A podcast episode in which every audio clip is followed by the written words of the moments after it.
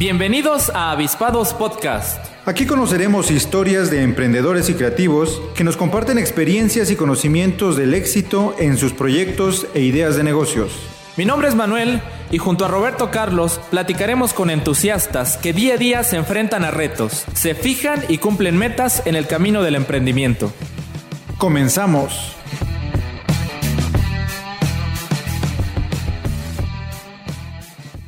Muy buenas noches, nos encontramos en un nuevo episodio de Avispados Podcast, el espacio en donde damos cabida a las ideas de emprendimiento y creatividad. En esta ocasión, listos, emocionados y ansiosos por escuchar un nuevo episodio. ¿Qué tal Robert? Muy buenas noches, ¿cómo te va? ¿Qué tal Manuel? Este, muy bien, bastante motivados el día de hoy con este episodio nuevo de Avispados, eh, en donde hemos conocido fascinantes historias, eh, todas diversas, hemos tocado muchos temas y pues los comentarios han sido bastante positivos, ¿no? Este, eso nos motiva a seguir con este proyecto con ese ánimo, ¿no? Que con el que iniciamos desde el principio. Así es. Sí, hay para quienes es la primera vez que tal vez nos escuchan, se recomiendan mucho las otras cincuenta y tantas pláticas que tenemos. La verdad es que ha sido contenido de, de valor, digo, principalmente nosotros que de primera mano lo escuchamos y pues también las referencias que hemos tenido. Exactamente, tenemos un acervo bastante variado de experiencias de vida, ¿no? Experiencias con todas, siempre lo he dicho, con una característica, eh, esa pasión por lo que hacen, ¿no? Y pues hoy no es la excepción, hoy tenemos un, gran invitado. Así es. Eh, ¿Por qué no lo, presentas? Sí, eh, está hoy con nosotros Daniel Bermúdez Sordaz. Muy buenas noches, ¿cómo te va? ¿Qué tal, Manuel? Muy buenas noches, Robert. Buenas noches y de, de, de, bueno, de antemano felicidades por la plataforma. La verdad es que muy contento y honrado de estar aquí y agradecidos también por el valor que aportan a, las personas, ¿no? Al final del día, siempre las historias y todo, las personas que nos escuchan, pues agarran lo, importante, lo, valioso y lo aplican en sus vidas para el emprendimiento o para la vida en general, ¿no? Entonces, de antemano, muchas felicidades y agradecido y honrado estar aquí, ¿no? Donde tengamos que hablar de emprendimiento y finanzas y todo, yo siempre ahí estaré bien puesto. Excelente. Perfecto, pues es un gusto. Voy a hablar acerca de tu semblanza. Él es Daniel Bermúdez Ordaz, emprendedor empedernido, socio fundador de empresas en el sector de hotelería, transporte, servicios financieros y retail, asesor financiero certificado por la Comisión Nacional de Seguros y Finanzas y por la Asociación Mexicana de Intermediarios Bursátiles. Se ha dedicado a ofrecer charlas de inversiones en varias ciudades de México. Tiene relativamente poco tiempo como asesor, cinco años. Ha asesorado a más de mil personas en todo el país, lleva ocho años invirtiendo en el mercado de valores y en su agencia gestiona el patrimonio de más de 200 clientes que atiende en todo México. Él nos dice, mi compromiso es muy claro y es propiciar un cambio radical en la vida financiera de las personas. Y en esta tarde está aquí en el podcast. Bienvenido nuevamente. Gracias, gracias. Y por contribuir a impulsar ese cambio financiero en las personas, que es algo que creo que es muy importante. Hay mucho trabajo por hacer. La verdad es que la cultura, la educación financiera en México está pues de lado, ¿no? en, todos los aspectos, en finanzas personales, en finanzas de negocios, el aspecto del dinero al final lo ponemos como muy de lado, ¿no? Tú abres un negocio con la ilusión de que te vaya muy bien, eh, pero pues te enfocas en que pues, voy a vender y mis redes sociales y bla, bla, bla, y voy a subir contenido y reels y bla, bla, bla. Y el aspecto financiero lo dejas al final, ¿no? La administración de tu dinero se va, se va al final de, la, de las prioridades y por eso muchas empresas pues quiebran, ¿no? La estadística es que los primeros cinco años, yo creo que, no sé, el 80, 90% pues quiebran por muchísimas razones, ¿no? Y el aspecto financiero es uno, uno de ellos, ¿no? Entonces, em, siempre he dicho que como eres tú en tu vida, vas a ser en tu vida de emprendimiento. O sea, si en tu vida personal, hablando financieramente, eres desordenado o, no, no, sabes, no sabes administrar o, o, no tienes conocimiento de cómo poder eh, mejorar tus finanzas personales, eso lo vas a replicar en tus negocios. Entonces, eh, pues lo ideal es que seas eh, proactivo y que todo el tiempo estés aprendiendo, mejorando, porque lo vas a aplicar tanto en tu vida personal, tanto en tu vida de, tu negocio. Entonces, siempre también he defendido la idea que las personas que les va muy bien, las personas que nosotros de repente vemos que tienen negocios muy exitosos y todo, o dices, ah, pues es que es millonario, billonario, trillonario, ¿no? Bueno, esas personas saben algo que tú que estás empezando con tu negocio no sabes. Así ¿no? es. Entonces, por eso están ahí. Entonces, el, en esto es conocer las reglas del juego de todo, porque un negocio pues implica muchos aspectos, administración, eh, eh, manejo emocional, eh, ventas, finanzas, marketing, entonces muchísimos aspectos. Pero en tu vida, en tu vida personal, en tu vida de finanzas personales, pues realmente se ve reflejado, tu cuenta bancaria refleja el desconocimiento que tienes del, del tema financiero, ¿no? Entonces, si tu cuenta bancaria está choncha, está llena, es porque cada vez estás aprendiendo más cosas del tema financiero. Si no estás contento con tu situación actual financiera, es porque algo estás dejando de hacer. Es porque algo desconoces y pues bueno, hay que ser proactivos de, buscarle por dónde, ¿no? Entonces la respuesta está afuera y hay muchísima información. También hay muchísima información muy falsa, tengo cuidado con eso. Sí, Pero eh, pues sí, el tema de ser proactivo en, tus dos aspectos, tanto finanzas personales como en tu negocio. Entonces, es. el reflejo, totalmente. Como es aquí, eres acá. Y no hay más, está todo conectado, ¿no? es un mundo conectado. Perfecto, pues Robert, como podrás ver, nuestro invitado viene con la espada de ese. Oye, está genial, este capítulo va a ser de mucho aprendizaje. Este, esto solo ha sido una, una pequeña probadita, esta, esta introducción de todo lo que vamos a, a platicar este, en este capítulo. A mí me gustaría este, comenzar eh, diciendo que eres arquitecto. Sí, soy arquitecto por profesión, exactamente. Ahora, eh, digo, para, para comenzar, ¿cómo se da esa transición este, de, de, ser arquitecto y luego con, en el mundo del emprendimiento? Es una historia bastante interesante, Robert, porque eh, pues yo estudié arquitectura, estudié en Monterrey y pues, pues como todos, ¿no? Sales de la universidad y pues buscas chamba, ¿no? De lo, de lo que sea, ¿no? renders, planos y lo que sea. Yo entré a un área de iluminación, en una empresa de iluminación en Monterrey, y eh, el, jefe, el, dueño de la empresa, la verdad es que es una persona que admiro muchísimo, Pepe Mora, igual luego por ahí, por ahí está en redes sociales, es una persona que admiro muchísimo por su visión de negocio. ¿no? Él tenía como, fue una visión de negocio muy abierta, muy, muy arriesgado, muy aventado. Pero antes de eso, eh, ya traía como el tema del emprendimiento como muy, muy pegado porque mis papás todo el tiempo fueron emprendedores. ¿no? Ellos son maestros por profesión ambos y se turnaban como que los horarios. Pero además de su trabajo de, profesores, pues todo el tiempo estuvieron buscando la manera de diversificar, ¿no? De, no dedicarse a una sola cosa. Y eso es algo que siempre he defendido y es algo que crecí con eso y me voy a morir con eso. O sea, diversifica, diversifica, diversifica. No poner todos los huevos en una sola canasta. O sea, no depender de una sola fuente de ingresos. Entonces, yo aprendí eso. Realmente mis papás pusieron un montón de negocios, que una tienda de abarrotes, que pues farmacia, transporte, bienes raíces y bla, bla, bla. Un montón de cosas durante toda la vida, ¿no? Eh, pues en Monterrey, pues me voy a estudiar arquitectura. Me gustaba, me, me gusta mucho la arquitectura. La verdad es que es una profesión muy noble, es algo que me encanta hacer. Pero pues bueno, eh, me fui por esa área, en especialista en iluminación, eh, un área que desconocía, que nada que ver, como que dices, pues no sé, traes la idea de arquitecto y dices, voy a construir, voy a diseñar, lo que sea. Nunca te, nunca te imaginas que hay otras áreas, ¿no? La verdad es que hay muchísimo, es muy, muy amplia la, la, variedad de cosas que puedes hacer. En fin, eh, después pasaron otras cosas, pues me, me fui del país un tiempo y todo, y regreso a Chiapas. Y en ese momento, pues eh, había la oportunidad, eh, o así que un privilegio enorme de poder poner un negocio, ¿no?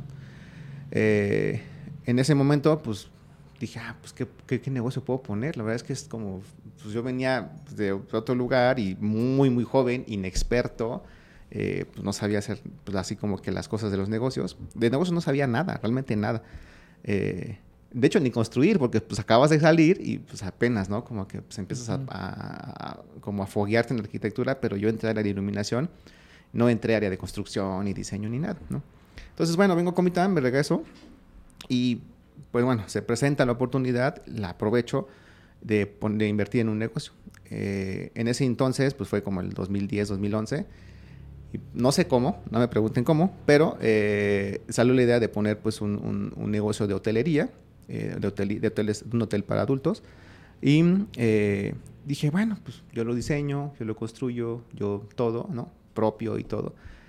Obviamente, pues se cometieron muchísimos errores porque pues, la inexperiencia de construcción y de diseño, ya muchos años después, ya operando el negocio, dije, Ay, ¿por qué lo hice así? Ese, arquitecto la regó aquí. Le voy a hablar. le voy a hablar al arquitecto que hizo esto. Ay, chica, soy yo. Entonces, la verdad es que, eh, pero fue una experiencia súper, súper interesante porque, pues literal, pues me aventé al ruedo, ¿no? Así al agua fría, sin saber nada, ni de diseño, ni de construcción, ni de negocios. Me aventé al ruedo, así como que dices, bueno. Y esa es una de las características pues, que distinguen a los emprendedores. Realmente, como ahorita por ahí vi un meme, ¿no? Eh, tú dices que sí, ya luego ves en YouTube cómo lo haces, ¿no? Ya luego aprendes cómo hacerlo. Entonces, la verdad es que es una de las cosas que distinguen al, al emprendedor, a las personas que, que, que, cambian el mundo, lo hemos visto, pues así, así es. De que no, no se estás esperando a, tengo que ser experto en construir, tengo que ser experto en operar negocios. No, pues te avientas y en el camino aprendes, ¿no? Y aún así, aunque sepas todo, siempre hay errores, siempre hay errores. Entonces, bueno, empecé con eso, eh, eh, con, con, este negocio. Y bueno, te vas metiendo en, en, el, en el, ambiente de, emprendimiento. La verdad es que para mí fue como un shock, porque pues construyelo, diseñalo, administra la gente y, la, y nómina y todo, y, de repente ya, pum, se termina y opéralo, ¿no? Así como que, que viene. Y yo no sabía nada de hoteles, nada. Eh, yo soy arquitecto, pues como que, pues, ¿cómo le hago? Pero pues de una u otra manera, eh, pues le buscas, ¿no? Aprendes, te capacitas. Eh, nunca he dejado de invertir en capacitación. Eso creo que es algo también que a veces los emprendedores dejamos muy de lado el que crees que ya lo sabes todo y, ya no te metes en más aprendizaje. Siempre hay algo nuevo, siempre hay algo, siempre. Entonces, algo que siempre recomiendo es estar todo el tiempo en autoaprendizaje, ¿no? Si, si no, en YouTube no está, bueno, vea un curso, vea un seminario o pregúntale a un mentor cómo se hace, ¿no? Pero siempre estar aprendiendo. Entonces, bueno, dije, pues bueno, agarramos el todo por los cuernos y nos aventamos y pues a darle, ¿no? Y en ese, bueno, pasaron varios años operándolo y pues llega un punto en el que, pues, no sé, tres, cuatro años, que dices, bueno, pues como que ahí va, ahí va la cosa. Ya, como que ya pasó lo más difícil, según tú, ¿no? La verdad es que eso, es, eso nunca sucede. Eh, según tú ya pasó lo más difícil, pero hay algo que sucede. Eh, si haces las cosas bien, si te administras bien, si, si no te gastas tu dinero, o sea, las utilidades de tu negocio, pues al final del día tienes utilidades y tienes sobrantes, ¿no? Pero si te lo dedicas a gastártelo, a acabártelo, a, viajar o bueno, o a fiestas o en vicios, pues nunca vas a lograr nada, ¿no? Pero si te dedicas a administrarlo, pues en algún momento va a haber pues sobrantes o excedentes para hacer otras cosas, ¿no? Para reinvertirlo en tu negocio o para invertir en otras cosas.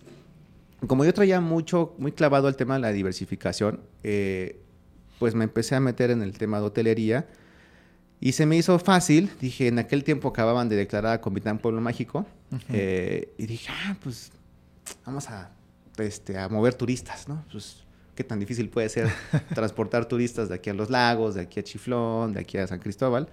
Eh, se me hizo muy sencillo y pues compramos una camioneta para transporte turístico y fue un tema, el tema de los permisos, las placas y los seguros, es un tema medio complicadón.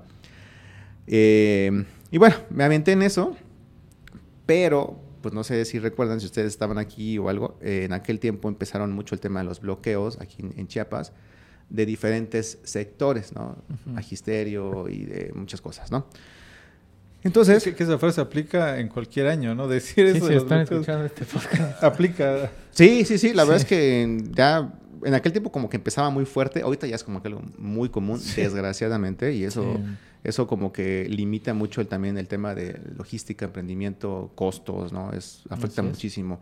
En el hotel, pues, sufrimos de eso, ¿no? Entonces, en aquel tiempo, pues, dije, ah, pues, qué tan difícil puede ser. Y, pues, bueno, ya pusimos la, camioneta, compramos y todo. Y, pues, sí, la, rentábamos de repente o hacíamos tours aquí, a lo, básico, ¿no? Pero tanto bloqueo, pues, impedía trabajar. Era como que, pues voy a llevar a la gente a Tuxtla y bloqueado, voy a llevar a la gente a tal y bloqueado. Dices, no, pues no, no, no, es, no, es, no, es, no es rentable, ¿no? No es negocio esto. O sea, el, Estado de Derecho aquí es como medio complicado, ¿no? Y bueno, en aquel tiempo, pues una u otra razón, eh, no sé, quería probar otros aires y pues me fui a Querétaro. Y en Querétaro eh, me llevo mi camioneta y en, Querétaro hay muchas rutas turísticas muy padres, la, ruta del queso y el vino, y Tequisquiapan, y San Juan del Río, eh, llevaba gente a Ciudad de México y al aeropuerto y así. en Querétaro hubo mucho más movimiento. Eh, no quiero hacerles el cuento muy largo, pero en Querétaro pasaron muchísimas cosas. la mafia del transporte turístico es muy, muy fuerte y no me dejaron trabajar como debía. y bueno, entonces pasaron por ahí varias cosas. Dejo el sector transporte de una vez por todas, vendo uno de mis coches, vendo la camioneta y pues digo, esto no es para mí. Y, y por muchas cosas, ¿no? Ya luego en otro podcast los platicaré detalles, ¿no? Pero eh, al final del día, la verdad es que la experiencia, yo tampoco nunca había tenido una compañía de transporte. Eh, es, es, un, es un tema, por el tema del riesgo, los seguros y todo, ¿no? Pero también la logística y los costos operativos se vieron muy impactados por pues aquí, bueno, aquí en Chiapas por bloqueos y allá por tema de que es una mafia, ¿no? Entonces, pues tienes que repartir acá, repartir acá, repartir allá, ya no te queda nada. La verdad es que es muy castigado, ¿no? Como si fueran socios. Sí, exactamente, ¿no? Entonces, eh, bueno, en ese inter de, de, pues que estaba en una cosa y otra, pues tenía por ahí otros negocios también, pues ahí emprendimientos pequeños. Pero eh, hubo un tiempo en el que tenía mucho tiempo libre, o sea, pues de que me voy de viaje, llevo a la gente a tal lugar y pues los espero ahí en San Miguel de Allende, ¿no? Y los espero que pues pasen. Y en aquel tiempo, pues bueno, por lo menos en mi caso no era como que tan común o tan, tan de que estás en el Instagram y en el Facebook, ¿no? Bueno, por lo menos en mi caso, no sé si ya había todavía. Entonces me llevaba libros de finanzas o de lo que sea, ¿no? Me llevaba libros de lo que encontrara eh, me gustaba mucho pues, comprar libros de arquitectura y otras cosas. Pero en una de esas, pues me aparecen libros de finanzas, ¿no? De negocios y dije, ah, pues bueno, me los llevo, ¿no? Entonces, en lo que esperaba a los turistas o gente, o en mis tiempos libres, en mis tiempos muertos, pues empecé a leer un montón del de, tema financiero, de, de negocios. Y, y, me enganché. La verdad es que me, me encantó el tema, me, me, me, atrapó. Y dije, ah, mira, está muy interesante este tema, ¿no? Está muy padre. Y ya, o sea, ahí prácticamente me, me, me, me perdí, ¿no? Ahí fue el flechazo. Ahí fue el este flechazo, fue el match, fue el... se encendió la chispa. Sí. Y me enganché con el tema, ya lo traía como que muy enganchado el tema de emprendimiento, pero descubrí un mundo, pues, que nadie, que nadie lo conoce, el tema financiero es un tema muy olvidado. Y eh, y bueno, pues me empecé a enganchar, a enganchar y a leer un montón. Eh, busqué cursos en Querétaro, había, no había muchos cursos. En eso, pues decidí también, pues siempre he dado como que un lugar a otro y decidí regresarme a Monterrey. Y en Monterrey, pues en lo que esto que lo otro, igual, seguía leyendo, seguía leyendo, seguía leyendo y encontré un par de cursos de bolsa de valores, ¿no? Y el primer curso, pues estuvo muy bueno. En el segundo curso dije, no manches, esto es lo mío, ¿no? Esto es lo que ni siquiera sé que lo andaba buscando y me enganché con este mundo financiero y, dije, esto, esto, es, esto es oro, o sea, esto es información privilegiada, ¿no? Así, súper fregona. Y una vez, en, Monterrey, un amigo, un muy buen amigo que es de aquí de Comitán, llegó a Monterrey a visitarme. Bueno, llegó por trabajo y pues nos encontramos y estábamos en una carnita asada. Y le empecé a platicar de que, oye, fíjate que no manches las inversiones y, y no, todo el mundo deberá conocer esto y no, es, es, es valiosísimo esta información, este conocimiento. Y me dice, ¿por qué no das cursos de eso? ¿No? Así. Y, y él sabe y me conoce eh, que desde chiquito, desde la primaria secundaria, pues, me, me, pones frente a un público o frente a una cámara y pues me, me así me, me bloqueo, ¿no? Totalmente.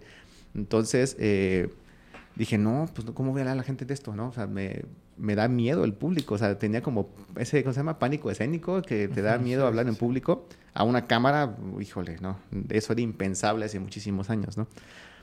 Y me dijo, no, hazlo. La neta es que, no manches, o sea, tu, tu pasión con, lo que, con la que hablas de esto, la gente debe saber esta información. Dice, debes de decirle a la gente todo esto, ¿no? Y ya, pues bueno, dije, vamos a ver qué, ¿no? La verdad es que no sé de dónde agarré valor. Eh, ya poco tiempo después empecé como, sí, cierto, estaría padre, ¿no? Dar unos cursillos, unas charlas. ¿Y de, qué año estamos hablando? Estamos hablando eso 2017, 2016, 17, en ese rango más o menos. Este, sí, 2016. Entonces, em, y pues bueno, ya me, dije, bueno, pues ya no sería mal, ¿no? Organizar una charlita ahí de, de, finanzas y todo. Y así empecé. En Monterrey contraté un espacio de un cowork y pues llegaron pues, casi puros amigos. La verdad fue como pues prueba y error. Porque pues también pues era público de confianza, no era público frío, nuevo que no conocía. Llegaron pues, amigos y uno que otro de familia. Pero fue para mí como un entrenamiento de pues, hablar en público. ¿Con qué arrancabas en esa ocasión? ¿Con qué? ¿Con qué temas? Finanzas, finanzas personales. específicamente finanzas personales. Eh, en aquel tiempo yo no ofrecía todavía este, esquemas de inversión ni nada. Todo era eh, finanzas personales. Hablábamos mucho del tema de la bolsa, de rendimientos a largo plazo y todo. La verdad es que para mí era algo como que muy normal, pero pues toda la gente le hablas de eso y es como que pues medio shock o como que les da desconfianza o miedo y así. Por el desconocimiento y por todo lo que alrededor luego pasa que hay fraudes y cosas así, ¿no? Que ya luego tocaremos ese tema también.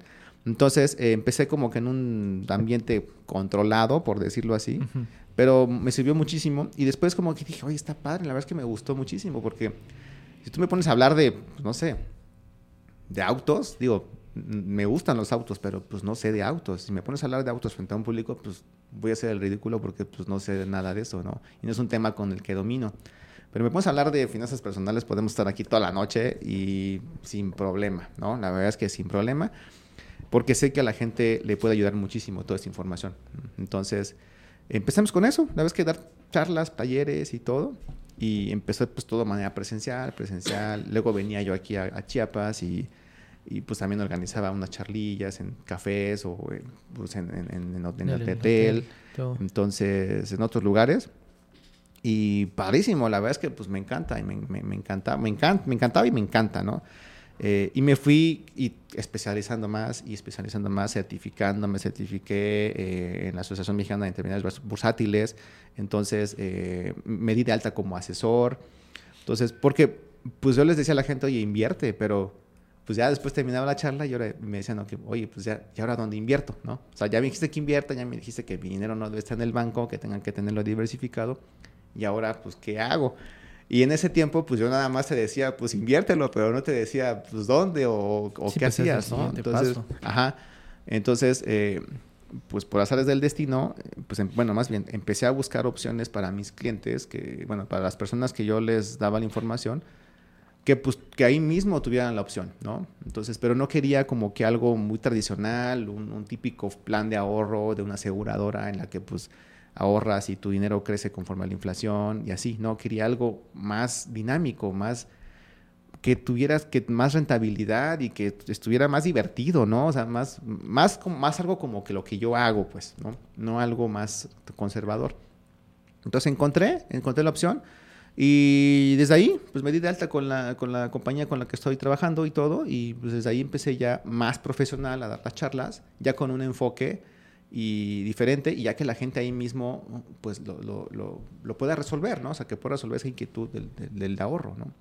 Entonces, eh, y pues ahí empezó, ahí, así empezó y así se fue, y después viene pandemia, y pues bueno, el tema de pandemia coca a todos nos vino a, a cambiar el chip y radical la forma de hacer las cosas. Y, otra característica del emprendedor también es esa, ¿no? Que pues te, te o te adaptas o te, o te mueres, ¿no? La ley. Totalmente. Que me parece muy bien lo que hacías en las primeras charlas porque es de entrada empezar el ABC en estos temas. Porque, por ejemplo, es difícil, pienso yo, hablar de, pues ya un, se me hace un paso ya avanzado el hablar de inversiones cuando ni siquiera podemos dominar, digamos, la caja personal. Por ejemplo, y para la audiencia aquí que, que, nos escucha, ¿es posible ahorrar, digamos, si, si tú ganas 10 pero debes 20, por así decirlo? Sí, es posible. Eh, algo que yo creo que a las personas les falla muchísimo es el que a veces estamos como muy perdidos en lo que queremos en la vida, ¿no? Entonces, estas malas decisiones financieras que te llevan a, endeudarte de más, a gastar más de lo que ganas, a, no sé, a, tener o a querer tener una vida que pues no la puedes pagar, es porque, bueno, desde mi punto de vista es porque a veces no, no sabes realmente qué es lo que quieres, realmente estás como perdido y no tienes una meta específica, ¿no? Entonces vas por el día a día y pues ah, ahorita me gané 20 mil pesos y me voy a gastar 25, ¿no? Pues, hay Dios proverá, ¿no? Entonces, eh, Es más un tema de, de conciencia. Las deudas siempre pasan por, por algo, ¿no? Porque no tienes un fondo de emergencia, no te sabes administrar, este, no sé, es un desorden financiero el que traes y pues luego empiezas con una deuda y luego con otra y luego con otra y las deudas son un barril sin fondo, o sea, se te van haciendo más grandes y más grandes y más grandes. Entonces, sí es posible, pero siempre y cuando lo quieras hacer. Es como todo en la vida, ¿no? Es como, ¿es posible estar fit? Sí, siempre y cuando lo puedas hacer, ¿no? ¿Es posible comer saludable? Claro, totalmente, siempre y cuando tengas el hábito de hacerlo. ¿Es posible ser millonario? Totalmente. Sí, pero... pero si sabes qué pasa, a veces creo que es sin darte cuenta, vas cayendo, como dijera en aquel famoso libro, vas cayendo en la carrera, en la carrera de la rata, digamos, sin darte cuenta. En el aspecto de que, haz de cuenta, estudias, este, vas a desarrollar una vida profesional y te vas a empezar a endeudar por muchísimas invitaciones a endeudarte que existen. Ajá, Digo, por muchísimas facilidades de pago, por muchísimos créditos, tarjetas, etcétera, etcétera, etcétera. Y yo creo que llega un punto en el que tal vez no te has como que detenido a pensar, bueno, ¿y cómo me vine a embarcar ya en todo esto? Y parece que estás nada más tratando de producir más para poder pagar más cuando creo que no está mal también que vayas echando mano de esos de esas facilidades, digamos, pero tal vez de una manera un poquito más inteligente, ¿no? Sí, claro, como dice Robert Kiyosaki, la deuda hay deuda buena y hay deuda mala, ¿no? Entonces, lo que dices ahorita, precisamente la mayoría de las personas lo que adquieren son deudas malas. Ten deudas por un televisor, ten deudas por un celular, ten deudas por ropa, por la despensa, ¿no? Entonces, no es lo mismo que te endeudes para un negocio, ¿no? Entonces, puedes pedir... Una deuda buena, digamos. Una deuda buena, que dices, ah, pues ya pedí un crédito, porque la gente le da miedo a los créditos, pero dices, no es lo mismo que yo pida un crédito para una televisión de 200 mil pulgadas, a que pidas un crédito para, no sé, una máquina, una retroexcavadora, no sé, una cosa así, que vas a estar trabajando todo el tiempo y que pues, de ahí mismo va a salir la, la, la deuda, ¿no? O sea, que se va a pagar solita y que además te va a dar rendimientos y que además pues es un activo que te está generando, es cash flow. Entonces, tu televisión no te produce nada, tu celular, el último modelo que traes, pues bueno, a menos que te, a menos que sí le saques jugo, pero si no, pues no te está produciendo nada, ¿no? Incluso un coche, hay, hay deudas de coches buenas y hay deudas de coches malas. Si es para tu negocio, pues es una deuda buena, ¿no? Si es nomás para, pues, para el domingo y para presumir a tus compas, pues es una deuda mala. Entonces, las deudas hay que saber utilizarlas y están ahí como una herramienta financiera para sacarles el mayor provecho, como las tarjetas de crédito.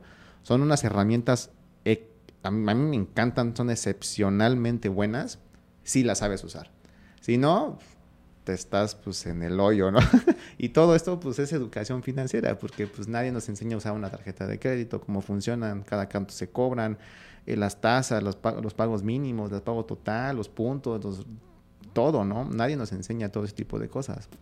Es curioso porque muchas veces algunas empresas como que le apuestan a que no pagues. Sí, sí, sí, totalmente. De hecho, para el banco eres mejor cliente o eres más negocio para ellos si les debes, ¿no? Mientras más debas es, es, es, mejor. Porque dicen, ah, pues él me debe y pues le aumento la línea de crédito y estoy seguro que ahorita va y me... y, la satura, ¿no? Y la satura, ¿no? Entonces, por ejemplo, personas que sabemos usar las tarjetas, somos malos clientes para el banco. Somos los peores clientes para el banco, de hecho, por ejemplo, porque pues personas como yo, bueno, les llaman los famosos hackers, ¿no? Porque pues sacas el mayor provecho de la tarjeta, eh, te evitas la anualidad por una u otra, otro camino. Les sacas los mayor cantidad de puntos posible, ¿no? Entonces, sacas todos los beneficios de la tarjeta, los seguros, los beneficios de viajes y todo y aparte, pues les pagas total. O sea, cada corte, pues ahí va, te pago y ya listo. Entonces somos mal negocio para los bancos porque le sacamos y, no les dejamos ganar dinero nunca, ¿no? Pero se compensa con, pues no sé, 20, 30 personas más que pues sí deben y que no pueden pagar el mínimo y que pues están ahí atorados en la carrera de la rata tratando de pagar deudas, ¿no? Que, es una extensa mayoría. Yo creo que hay mucho analfabetismo, lo llamaríamos así, financiero. Totalmente. Digo, basta ver en las eh, campañas de, de Buen Fin, ¿no? Donde todo es crédito, donde son teles y teles que están saliendo, donde son tarjetas saturadas. Eh, entonces, eh, platicaba con un amigo que, que, está en una financiera y me quedé pensando en el aspecto del nivel de endeudamiento que hay en la población. Sí, es muy Él me dice, oye, yo voy a cobrar y, tengo que hacer fila con otros que están llegando a cobrar y, y, así está, está en, eh, hablando acá, ¿no? De, sí, claro. me imagino que debe estar en todo el, todo el país, ¿no? Pero es impresionante entonces el nivel de endeudamiento de la población en general. Sí, es mucho como dices, mucho desconocimiento financiero, ¿no? Eh, todo, todo viene desde ahí, ¿no? Siempre he dicho, el, la educación es uno de los elementos más importantes en cualquier economía y la educación de todo, ¿no? Tanto educación de valores, tanto educación eh, académica y educación financiera, ¿no? Entonces, ¿por qué los países de primer mundo están como primer mundo? Porque, pues bueno, en el tema de educación, en todos los aspectos nos llevan muchísimo tiempo, ¿no? Pero, pues, en países eh, latinoamericanos a los gobiernos no les conviene que la gente conozca de finanzas personales o, de cómo pagar menos impuestos o de, no sé, ser más eficientes en los negocios, ¿no? Entonces, eh, sí, hay mucho trabajo por hacer. La verdad es que hay muchísimo trabajo el tema de la educación financiera. Sí, o sea, hay un desconocimiento, pero si tú preguntaras, ¿tú necesitarías o a ti te interesaría? Pues yo creo que es un gran porcentaje o todos, tal vez, ¿no? O sea, ¿te interesaría mejorar tus finanzas? Eso significa esto, esto, esto y esto. ¿Qué ondas? ¿Te gustaría? Yo creo que eso es, pues no sé, es un 100% tal vez. Pues yo creo porque quienes manejan tal vez, digamos, una buena estabilidad por alguna razón, no, no la quieren perder, digo, la quieren mejorar. Entonces, sí creo que en ese aspecto es muy importante. A veces veo también que mm, ocurre que no somos tan conscientes tal vez de nuestras necesidades primarias o, si hiciéramos como que un listado de todo lo que necesitamos, tal vez antes de poder dar ciertos pasos o de poder tener ciertas adquisiciones, como que a veces no somos tan conscientes. Digo, y, lo comento por, por una etapa productiva, digamos, en, esta edad, en que mm, sí te interesan muchas cosas, pero tal vez no te pones a pensar, bueno, eh, cómo estás con el tema de seguros, digamos, temas de, de tu auto, demás, de tu negocio, etcétera, etcétera. Cómo estás con el tema de, de, ahorros, cómo estás con el tema fiscal, cómo estás con el tema del banco. Y bueno, tú te vas a jubilar o te vas a retirar, de qué forma te vas a retirar también. Digo, porque no es la misma vitalidad la de hoy que 20 años después y esos 20 años pasan. Claro. Pasan. Sí, le, damos la vuelta. La verdad es que eh, sí, pasan súper rápido. La verdad es que súper, súper rápido. Entonces, eh, le damos la vuelta como a la responsabilidad, porque implica mucha responsabilidad de parte tuya, ¿no? De parte de uno mismo. Eh, implica responsabilidad del gimnasio, leer, eh, ser, comer saludable, levantarse temprano, tener una buena relación de familia, de pareja. Todo implica mucha responsabilidad y mucho trabajo personal. Y, y no todos están dispuestos a hacerlo, ¿no? Entonces, eh, un negocio, ustedes lo saben, implica mucha responsabilidad, ¿no? Entonces, por eso mucha gente le saca la vuelta a poner negocios, porque pues dicen, no manches, es una friega. O sea, la gente pensará que es como, pones un negocio y ya eres libre, ¿no? No, o sea, no. Mis utilidades. Sí, si, si, como empleado trabajas de, no sé, ocho horas, no, pues como emprendedor trabajas 24 horas pues diarias. O sea, no, tienes descanso, no, no tienes el estrés de la, de la nómina y mantenimiento de tu negocio y pues los que nos escuchan y tienen negocio saben de lo que se trata, ¿no? sí, que, que a la vez no es una obligación emprender, digamos, no es una obligación, puedes tener también una vida financiera estable, no necesariamente emprendiendo, pero sí, al menos. Sí, el, lo que, al, tema, precisamente lo que decías, que no hay como una estructura, no, no hay la cultura de hacer un presupuesto, ¿no? El, el de que pues ganas tanto y lo ideal es que ganas tanto y separas una parte del inicio para ahorro o para inversión y el resto es tuyo, ¿no? En el libro del hombre más rico de Babilonia precisamente habla de eso. Págate a ti primero.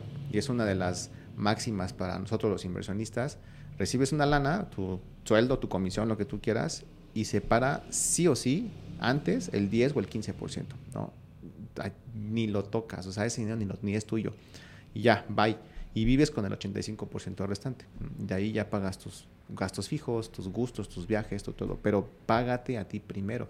Justo lo que decías ahorita, Manuel, que pues si no te pagas a ti, nadie va a pagarte por ti en 30 años. O sea, en 30 años la única responsabilidad es, es, es, tuya, porque ya no estamos en los tiempos de nuestros papás o abuelos en los que se pensionaban y recibían una pensión súper padrísima, ¿no? Y pues, lo, si ganaban, no sé, 20 mil pesos al mes, se, se, se, pensionaban con ese monto, ¿no? Y bueno, pues mantienen ese, a lo mejor no era lo, lo, ideal, pero pues mantienen ese ingreso, ¿no? Y dices, bueno, pues ahí van, ¿no?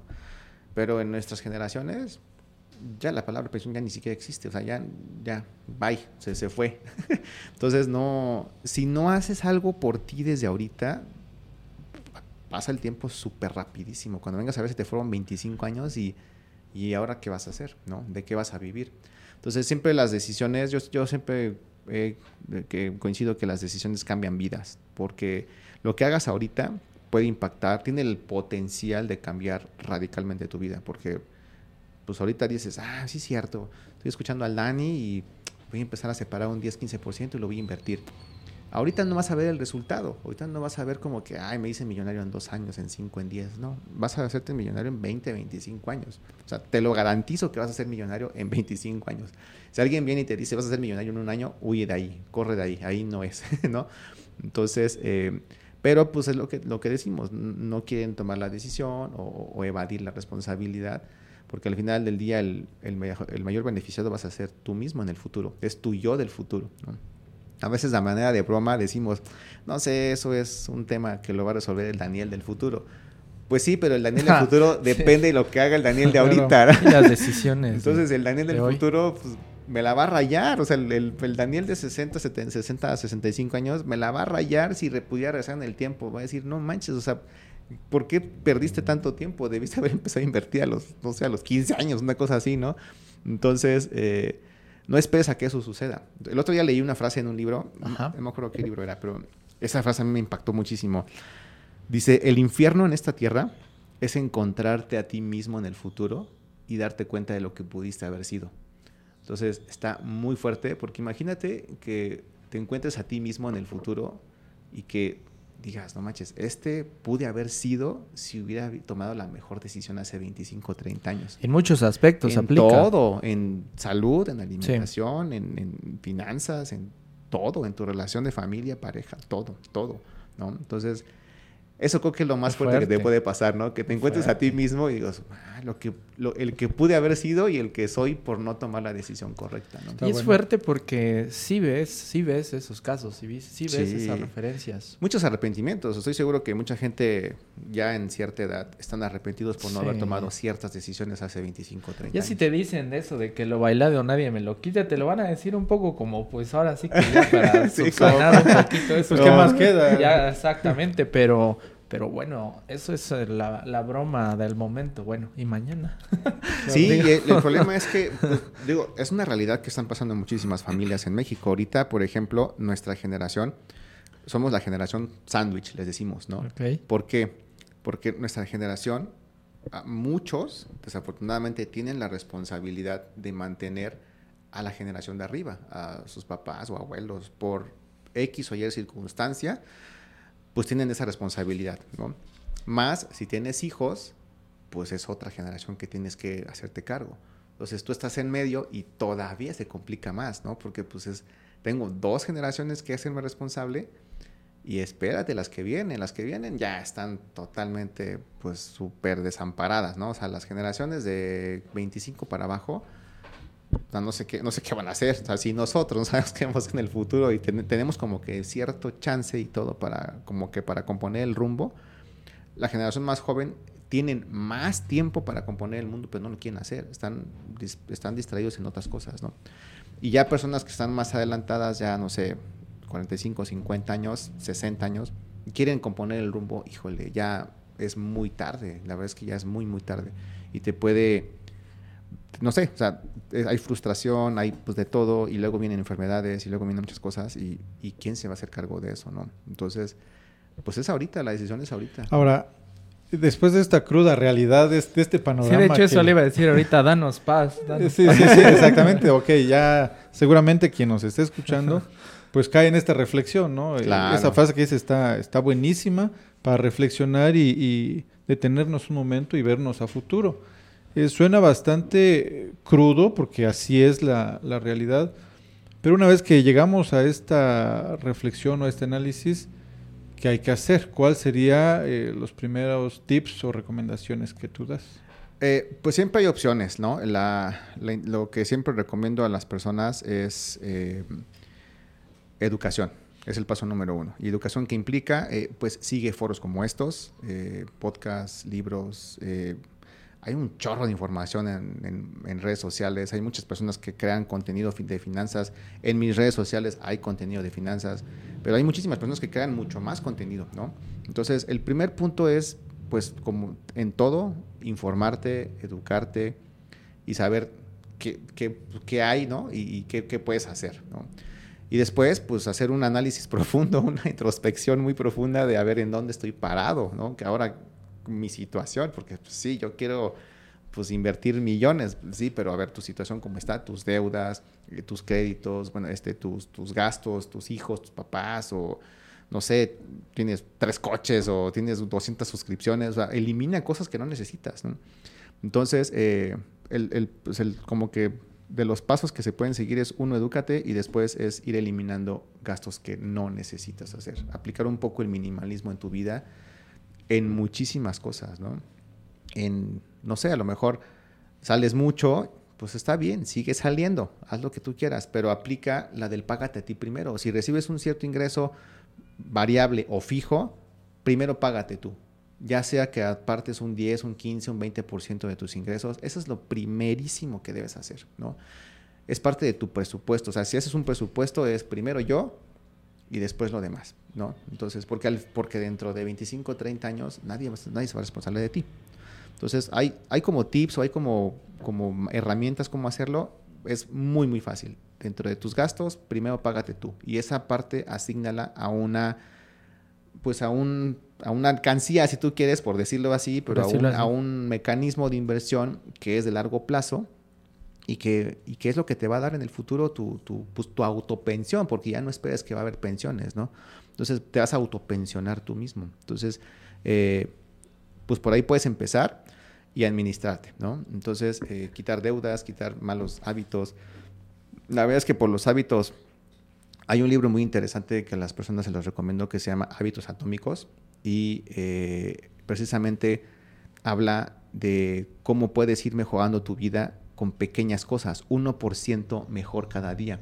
Entonces, eso aplica para todo, tanto en tus finanzas como en otros aspectos de tu vida. Vamos a poner un ejemplo. Vas al gimnasio. Eh, a mí me gusta hacer ejercicio, pero eh, digamos que no me gusta ir al gimnasio a lo mejor, no sé, después de unas vacaciones y pues voy al gimnasio dos, tres horas.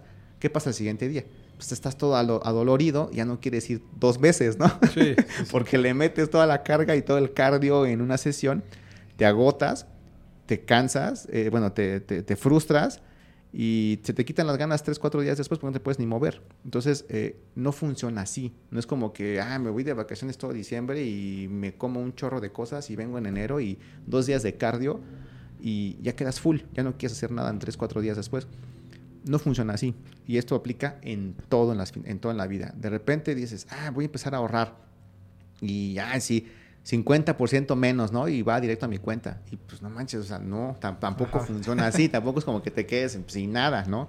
Empieza de a poquito a poquito. Entonces, el gimnasio, un ejemplo, ¿no? Regresas de tus vacaciones y ve al gimnasio 10 minutos, 15 minutos, 20 minutos. O sea, eso es lo que en el libro este James Clear, en el libro de hábitos atómicos, menciona eso. Ve 15 minutos, aunque sea en la bici. Al siguiente día vas a amanecer a todo dar, fresco, y dices, ah, fregón, voy mañana 16 minutos. Al siguiente día voy 20 minutos. Y así vas aumentando poco a poco. Aplica en todo. Ah, voy a comer saludable. ¿Qué hacemos regularmente cuando venimos de vacaciones en diciembre y dices, ah, ya, ahora sí, voy a comer mejor? No es que comas mejor, dejas de comer un chorro de cosas, te estás matando, ¿no? Dejas, de, dejas de desayunar, dejas de comer, dejas de cenar y pura agua y manzana no es así tampoco, ¿no? No funciona así. igual, ¿qué pasa? Te da un chorro de hambre, te desesperas y Luego es pues, peor. te atascas un montón a los tres días y te frustras y, no funciona la técnica, no funciona la dieta. ¿Qué, qué, es lo que recomiendan en, los hábitos atómicos? Poco a poco. Elimina lo que, lo que más piensas que te hace daño. No sé, a lo mejor el pan, vamos a poner un ejemplo. Ah, si me como tres panes en el día, pues bueno, voy a comer dos y mañana voy a comer uno y el sábado voy a comer medio pan. Y así vas eliminando poco a poco. Ah, es que tomo mucho café. Bueno, si tomas tres tazas, pues mañana toma dos y media. El sábado toma dos y así poco a poco ve eliminando lo que te hace daño, los malos hábitos, ¿no? Igual en las finanzas. Empiezas a ahorrar poquito, no sé, el 5%, el siguiente mes pues ya le metes el 10% y así. Te lo juro, créeme que pasa, que ya llega un punto en el que haces del ahorro y la inversión ya un estilo de vida. O sea, yo ya llevo ocho años haciéndolo. Desde que empecé a invertir en el mercado de valores, no hay mes que no invierta. Y es, sí, es así, así este, tenga que dejar de hacer un viaje o de hacer un gusto. No sé, me quiero comprar, eh, no sé, una cámara nueva, ¿no? Un ejemplo. En lugar de hacer eso, primero invierto. Ya si me queda como que lo suficiente, digo, ah, bueno, pues sí me alcanza para un viajecito, para otras cosas. Pero lo primero que hago siempre es invertir, ¿no? Invertir, invertir, invertir. Llevo ocho años haciéndolo. Y dices, órale, el resultado ahí va, ¿no? Ahí va, la constancia, la constancia. La constancia premia. Pues no te sirve de nada ahorrar ahorita 50 mil pesos y pues en dos años otra vez 50 mil pesos. No te sirve de nada, la vez que no funciona así. Mejor aunque sea 5 mil, 5 mil, 5 mil, 5 mil. Ya te formaste ese hábito, ¿no? Exactamente. Lo importante aquí es formarte el hábito. Y el hábito se forma poco a poco, ¿no? Entonces, no es de que, ah, ahorita le meto 50 y mañana me quedo sin comer. Pues no, no se trata de eso, ¿no?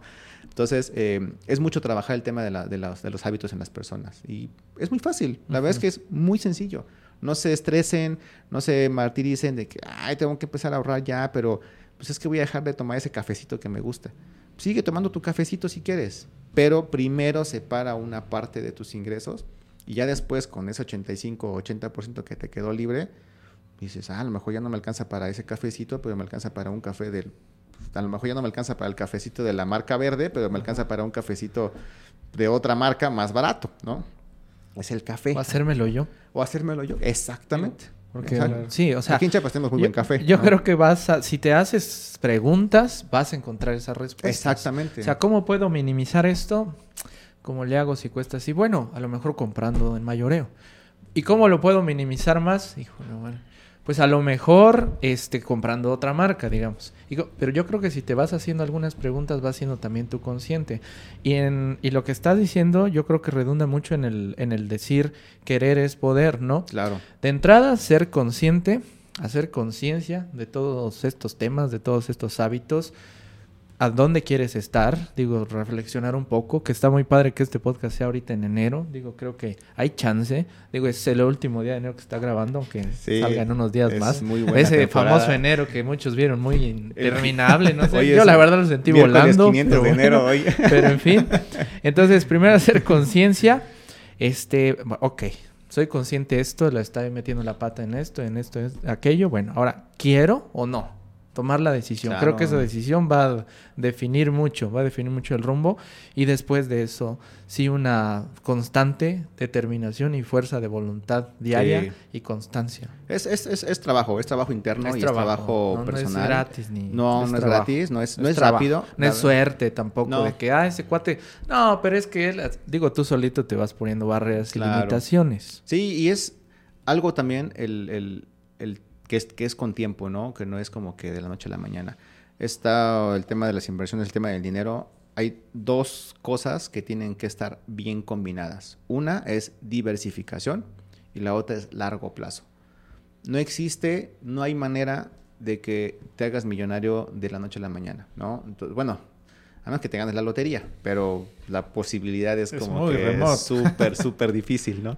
Entonces, es diversifica y largo plazo. Esa es la combinación perfecta para que logres tu objetivo, tus objetivos financieros. No hay secretos, no hay trucos, no hay eh, caminos cortos. Pero ¿cuál sería entonces, digamos, ok, alguien dice, pues voy a, este, ahorrar, ¿no? Va. ¿Qué? ¿Cómo? ¿Cuál es el método? Eh, voy, compro mi, mi, alcancía y me empiezo a meter ahí, abro una cuenta de banco. ¿Cuál es, eh, o cuál recomendarías, qué método recomendarías? Opciones hay muchísimas en el mercado. Eh, una alcancía, la verdad es que le usamos a manera de analogía, pero no es lo ideal porque hay un, hay un impuesto, lo quiero llamar, o hay un enemigo que tenemos que vencer, ¿no? Y es un enemigo invisible, no se ve, o sí se ve.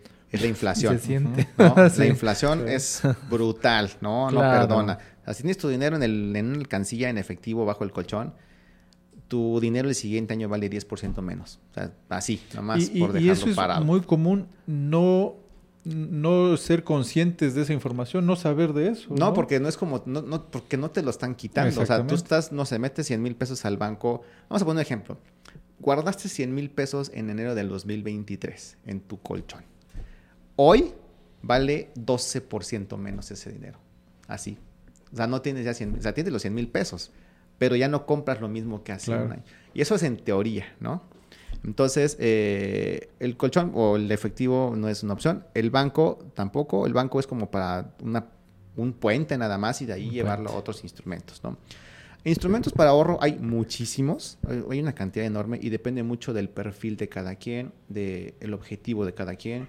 Si alguien quiere, por ejemplo, invertir, bueno, in- invertir, a partir de este momento en el podcast ya vamos a hablar de inversión y ya no de ahorro, porque ahorrar no te va a llevar a ningún lado, ¿no? Perfecto. Ahorrar es el primer paso, pero si tú lo que quieres es invertir tu dinero, eh, la, op- la opción es, depende del plazo, ¿no? Si lo quieres a tener a corto plazo, seis meses, un año, mételo en instrumentos que sean de bajo riesgo para que no tengas el, el- el elemento de la volatilidad, ¿no? De que ah, baja, sube, ¿no?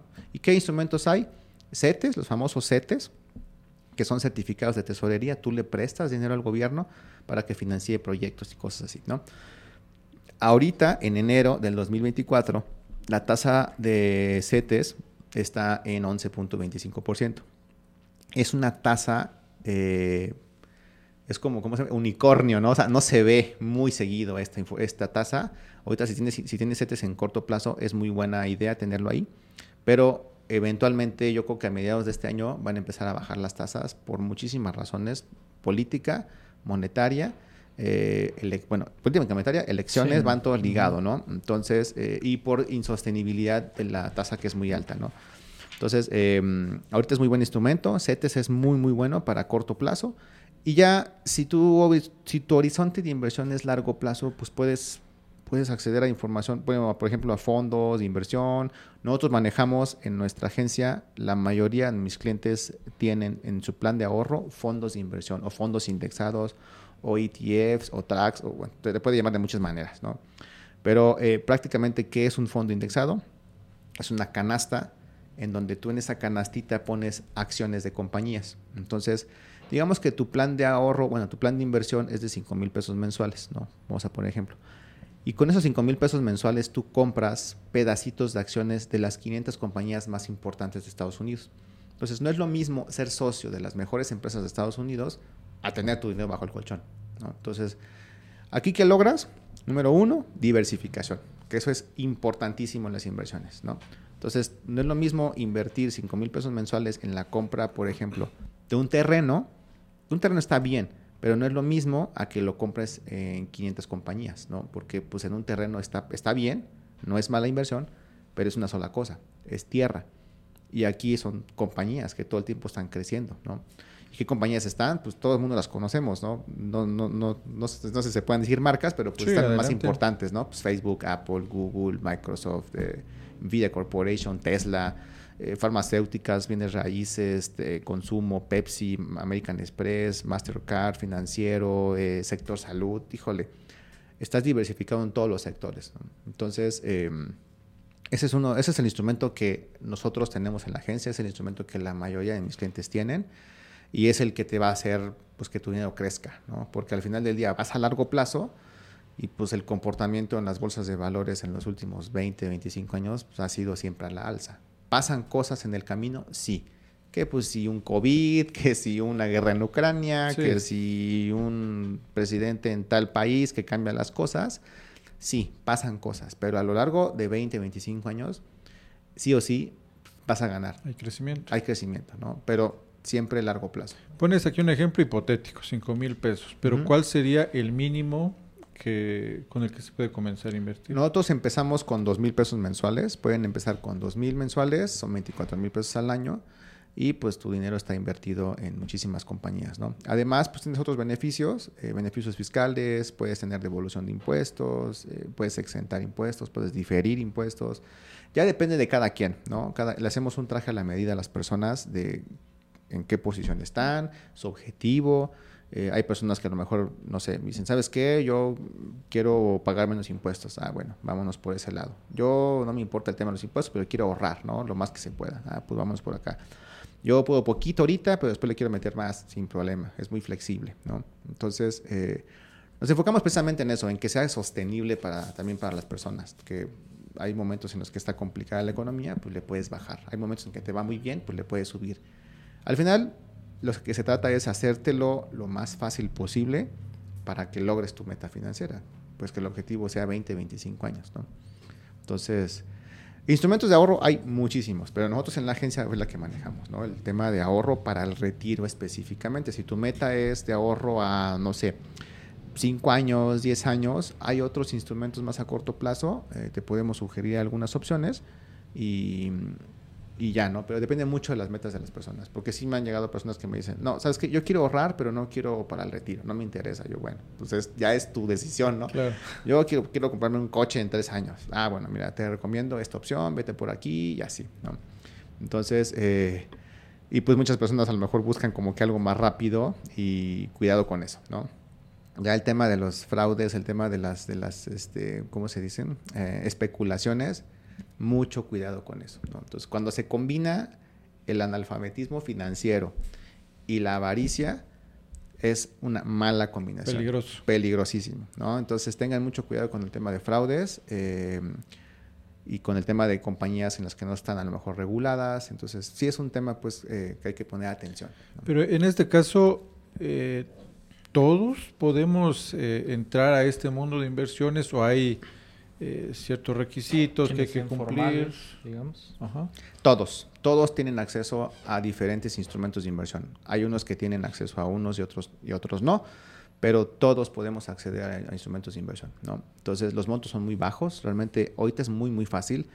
Antes, antes sí necesitabas, no sé, 200, 300, 500 mil pesos, un millón de pesos para entrar a un fondo de inversión. Ahorita, con 2 mil pesos mensuales, ya puedes acceder a las mejores empresas del mundo, ¿no? Y ni te preocupas, ni te estresas. Y lo que se busca es que sea de la manera más fácil. No tienes que estar pendiente de noticias financieras, de que ah, se cayó la bolsa, se subió la bolsa y, y que sacaron tal compañía y que se quebró esta y que ni, no te preocupas porque al final del día pues todo va replicado a lo que hace la bolsa y tu inversión está en 500 empresas. ¿no? Entonces, y hay muchos fondos, la verdad es que no es, ese, es el, ese es el más común, el que la mayoría de mis clientes tiene es el que invierte en las 500 compañías. Pero tenemos fondos de inversión en los que invierten, por ejemplo, en las 100 empresas de tecnología más importantes, el Nasdaq, o en un fondo global que invierte en 2.500 compañías en todo el mundo, en Estados Unidos, en Alemania, en Canadá, en Australia, en México, en Brasil, así, ¿no? Tenemos otro fondo que invierte en compañías asiáticas, otro fondo que invierte en, mercados emergentes como México, Brasil, eh, Indonesia, Tailandia, Vietnam, eh, todo este tipo de cosas, ¿no? Entonces, depende mucho del perfil del cliente. Y pues tenemos fondos para inversiones patrimoniales que puedes invertir en sector salud, en sector transporte, en sector financiero, en, oro, en petróleo, en plata, en, híjole, muchísimas cosas, ¿no? En energía, en energías renovables, en megatendencias en inteligencia artificial, en, híjole, opciones hay muchísimas de inversión. Depende mucho qué es lo que el cliente esté buscando y el perfil de la persona. No es lo mismo una persona joven, dinámica, o por decirlo así, activa, mm, activa o que le gusta el negocio, que le gusta el riesgo, a una persona joven que dice, no, yo algo conservador, yo algo tranquilo. O una persona ya de 60 años, pues no lo podemos poner en un fondo de inversión con volatilidad, ¿no? ¿no? Vamos a algo más tranquilo, algo más conservador, porque pues por la edad puede haber por ahí bajadas que el tiempo a lo mejor no te dé para recuperarte, ¿no? Pero pues un chavo de 25 años tiene toda la vida para, para recuperarse, ¿no? Entonces, hay muchísimas opciones. La verdad es que, híjole, podríamos estar hablando de cuántas opciones y de montos y todo. Y la verdad es que, híjole, si no estás invirtiendo, si no estás, si no está tu dinero creciendo, pues estás dejando ir dinero sobre la mesa, ¿no? O sea, entonces realmente hay oportunidades que antes eran inaccesibles y ahorita, híjole, están súper accesibles ya para todos. Que algo muy importante es el tema del asesoramiento. Ahorita nos hablaste pues ya precisamente de lo que se dedica a Bermúdez Inversiones, ¿verdad? Sí, exactamente. Es, ese acercamiento, tú das ese asesoramiento de acuerdo al perfil del cliente, construyes ese traje a la medida, como dices. Exacto. Y algo también que ocurre mucho es que ante tantas estafas, ante tanto humo, ante lo que hablábamos antes, este, fuera de micrófonos, hay ciertas reservas, ¿no? En este caso, ¿en qué está respaldado, digamos, o cómo ellos pueden tener, digamos, cierta confianza? Claro. De un momento a otro. Eh, bueno, de entrada, eh, yo soy asesor certificado por la Comisión Nacional de Seguros y Fianzas, o sea, tengo como tal licencia para ofrecerte este tipo de productos y también ante la Asociación Mexicana Intermediaria de Bursátiles. Entonces, eh, es como que una certificación que me permite asesorar y dar eh, productos de inversión a cualquier, a cualquier persona que lo ande buscando. No cualquiera se puede acercar a ti a ofrecerte este tipo de inversiones, ¿no? Y otra, eh, yo trabajo, eh, se pueden decir marcas, ¿va? Sin problema. Entonces, nosotros estamos dado alta con Allianz. Allianz es una aseguradora, es alemana. Mucha gente la ubica seguramente. Es, es pues, creo que es de las más, bueno, más bien, los últimos cinco años ha sido rankeada la mejor aseguradora del mundo. Eh, la Alianza Arena, pues tiene varios estadios, la verdad que tiene varios ahí. Y a mí me encanta porque atrás de mí está la marca más sólida en tema de gestión de activos, ¿no? Entonces esta compañía es líder gestora de activos en el mundo, gestiona creo que 2.8 trillones de euros, o sea, es la economía de toda América Latina, así. Toda esa cantidad de dinero la gestiona Alianza en todo el mundo, ¿no?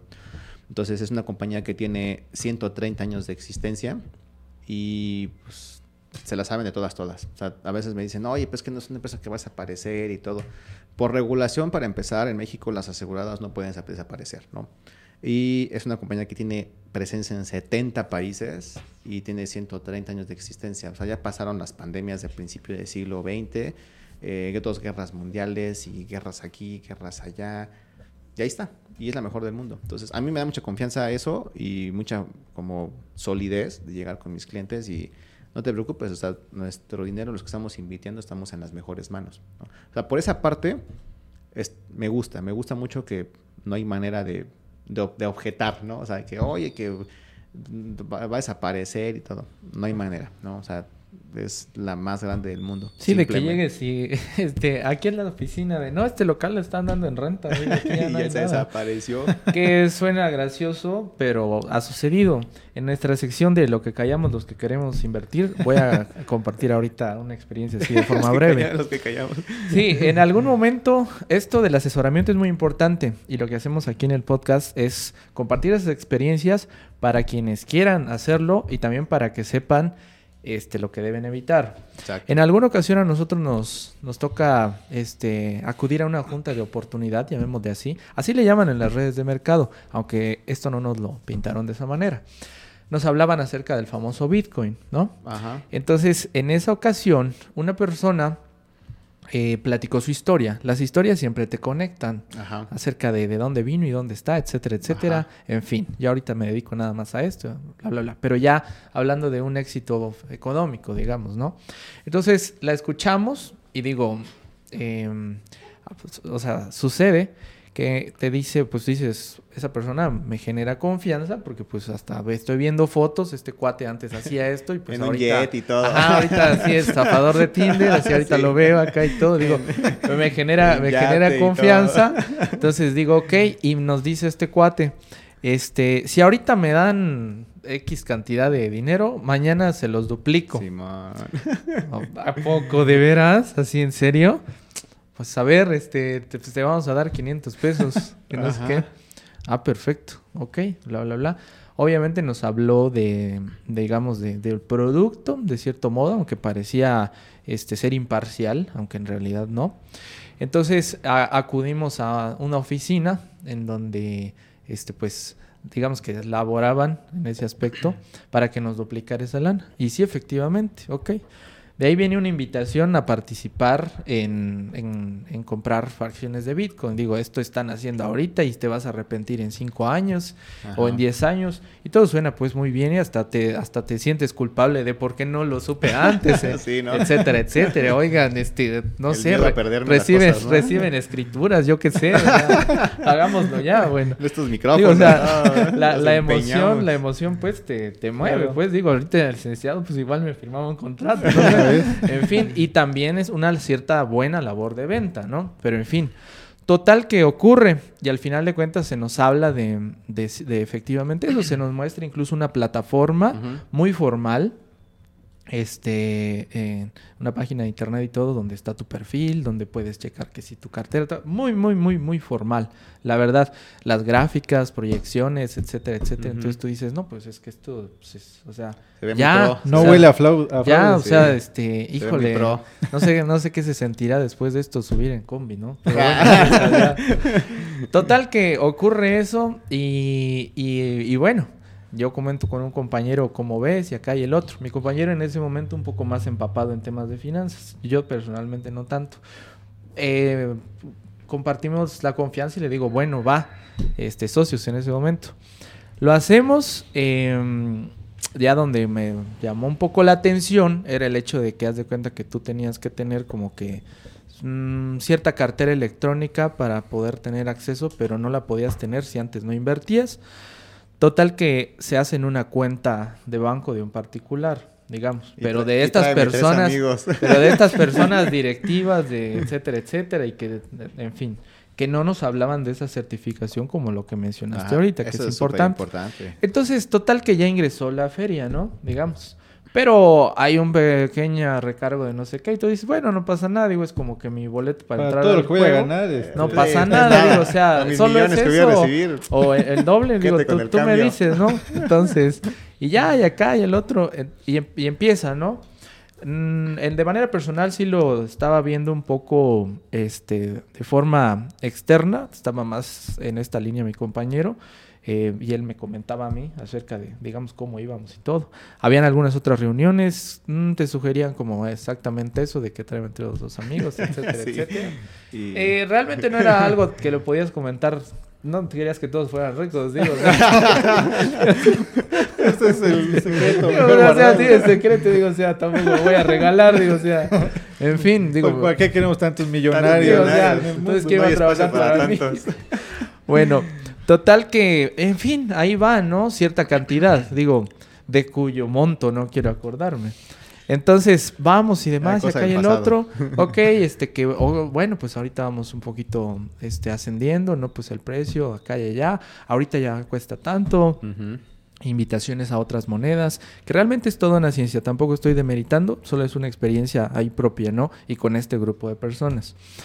Pero bueno, y en un momento a otro, pues ocurrió esto que platicábamos aquí en el chiste, de que desaparece, desaparece la plataforma, digo una mañana así todo de que bueno, me voy a levantar a ver, cuánto, gané. A ver cuánto gané durmiendo, ¿no? así digo, porque suena pues romántico y no está la plataforma. Bueno, ¿qué pasó? ¿Qué hubo un detalle ahí? Todo se habla pues con las personas de contacto. Se habla con las personas de contacto. Eh, y bueno, después no regresa y dame chance y que estamos checando y acá y el otro. Luego deja de contestar una de esas personas de contacto. bueno, pero él me dijo que don, don tal y tal, que ellos fueron los primeros de esto, pues voy a hablar con ellos. Sí, que está muy ocupado y que no sé qué. Luego ya ni siquiera contestan ahí, desaparece esta plataforma. Los que nos habían hablado acá de ese círculo del amor y todo, ya, ya, ya no y, y ahora con quién con quién discutimos luego ves la página y sus oficinas están en Chipre o pues, en Bahamas y... y... ahora con quién peleamos digo ese señor nos duplicó la lana pero pues a qué costo digo o sea nos desapareció todo esto y pues se vuelve realmente algo que te desestabiliza económicamente. Sí, sí, sí, totalmente. Entonces, digo, lo comento, nos podemos reír de esto a la distancia, pero pues tenemos que evitarlo, ¿no? Y tenemos que aprender a, ver a quién nos estamos acercando y en qué instrumentos de inversión no, es que eso es, es, es, vital. La vez que, digo, no, eh, eh, la, la, pérdida que, que, que, que absorbiste muchas personas les fue muy, muy mal, muy, muy mal. Gente que perdió el patrimonio completo, ¿no? Con tema de Bitcoin, con tema de Forex, con otras con estos instrumentos de, de trading, porque no es inversión, es son instrumentos de trading, de, comer de comercio, de, de, compro ahorita y lo vendo más caro al ratito mañana, ¿no? Inversión es a largo plazo, ¿no? Eso no son inversiones, eso es, eso es trading, es mercadeo diario. Em, y pues sí, son instrumentos muy volátiles y siempre, siempre, siempre, siempre que me preguntan, oye, Bitcoin, ¿qué lo recomiendas o cuál es tu punto de vista? Híjole, es un tema complicado y polémico. Yo en lo personal no invierto en bitcoins, eh, no, no promuevo que las personas lo hagan porque es un instrumento muy volátil y no está sustentado en nada, ¿no? Entonces no hay nada que lo, que lo avale, que lo sustente, que lo respalde, como las economías en la, en la bolsa de valores. Por ejemplo, la bolsa de valores, ¿no? Tú compras una acción de FEMSA. FEMSA es la dueña de los Oxos en México, ¿no? Son 23.552 Oxos al día de hoy en México, más los que tienen en Costa Rica, más los que van a abrir en Estados Unidos, más los que van a abrir en otros países, ¿no? Pero en México son 23.552 Oxos.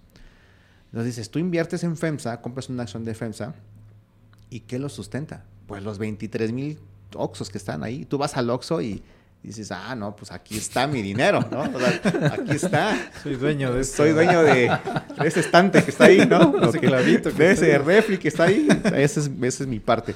Pero vas, por ejemplo, o no sé, inviertes en acciones de Bimbo, pues ves las camionetas de Bimbo, ves... Es algo que existe, Algo que está ahí, ¿no? Que está tangible. Compras acciones de Apple, de Microsoft, de Tesla, y pues ves los Teslas ahí circulando, ves, pues, pues todos tenemos un celular, ya sea o Google, Android o Apple, ¿no? Ahí está, ¿no? Lo puedes tocar. Pero Bitcoin no.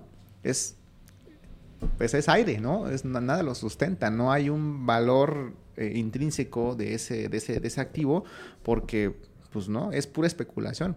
Y eso, la especulación siempre ha existido, siempre en todos lados, ¿no? Y eso desde los años, desde, desde el mil, así que desde 1600 que fue la primera gran, em, ¿cómo se dice? La primera gran eh, crisis financiera en el mundo o, la, la primera gran burbuja financiera fue por unos tulipanes. Entonces, porque la gente empezó a comprar tulipanes así nomás por, por, por gusto. En aquel tiempo, en el, en, el, imperio francés, llegó un tulipán a una, una, casa, a un departamento de uno de los nobles de ahí del, del, del, rey francés, Luis XV, Luis no sé qué. Y dicen, ah, chingar, eso no lo conseguiste. No, pues me lo trajo tal persona de allá. Hoy está bien bonito. Costaba en el mercado ahí de la ciudad, 10 pesos, un ejemplo. Pero de un momento a otro, como ya ese tulipán ya estaba en el Palacio Real, ya estaba en Versalles, pues costaba 50 pesos, 100 pesos. Y de repente hicieron una fiesta así todos los nobles y dices, oye, está bien chido tu tulipán, ¿me puedes conseguir más? Ah, sí, te consigo de diferentes colores y bla, bla, bla, bla, bla, bla. Llegó un, un momento que los tulipanes llegaron a valer lo de una casa o más de una casa de aquel tiempo justo como el Bitcoin, llegó un punto en el que llegó a valer, no sé, creo que 80 mil dólares, 40 mil dólares, no me acuerdo cuánto llegó a valer. Eh, y, de repente, pues no, no habían contemplado que los tulipanes se secan, ¿no? Y pues de repente, ¡pum! se secaron y se murieron y ya no valen nada. Y se fue el dinero y la tremenda burbuja financiera ahí terminó. Y así han habido muchísimas burbujas financieras con, otros, con otras cosas que, salen siempre. Con bitcoins, con divisas, con forex, con, híjole, con un montón de cosas, ¿no? Las famosas estafas piramidales, eh, híjole, con muchísimas, muchísimas cosas. Y ahorita cada vez es más común y mucho más fácil, eh, pues como pues como convencer, persuadir a la gente de que hagan este tipo de inversiones, ¿no? Entonces, no, he escuchado unas historias de, de personas eh, que luego les aparece publicidad en YouTube y que dijo no sé qué, Carlos Slim y no sé quién dijo que puedes invertir en petróleo y cosas así. Los fraudes bien canijos, no sé si has visto ahorita, Robert, de que incluso haz de cuenta que pasan escenas de, otras personas, con doblaje. Sí, eso estaba bien fuerte. Eso estaba bien canijo, o sea, hablando del petróleo y demás. Y, así, ¿eh? Es, es rapidísima. yo, yo, conozco el caso de una persona específicamente, una, una persona de Monterrey, me habló y me dijo, oye, fíjate que me apareció una publicidad y que Carlos Slim recomienda que inviertas en petróleo y que es el mejor negocio del mundo. Y también salió no sé quién y otra persona.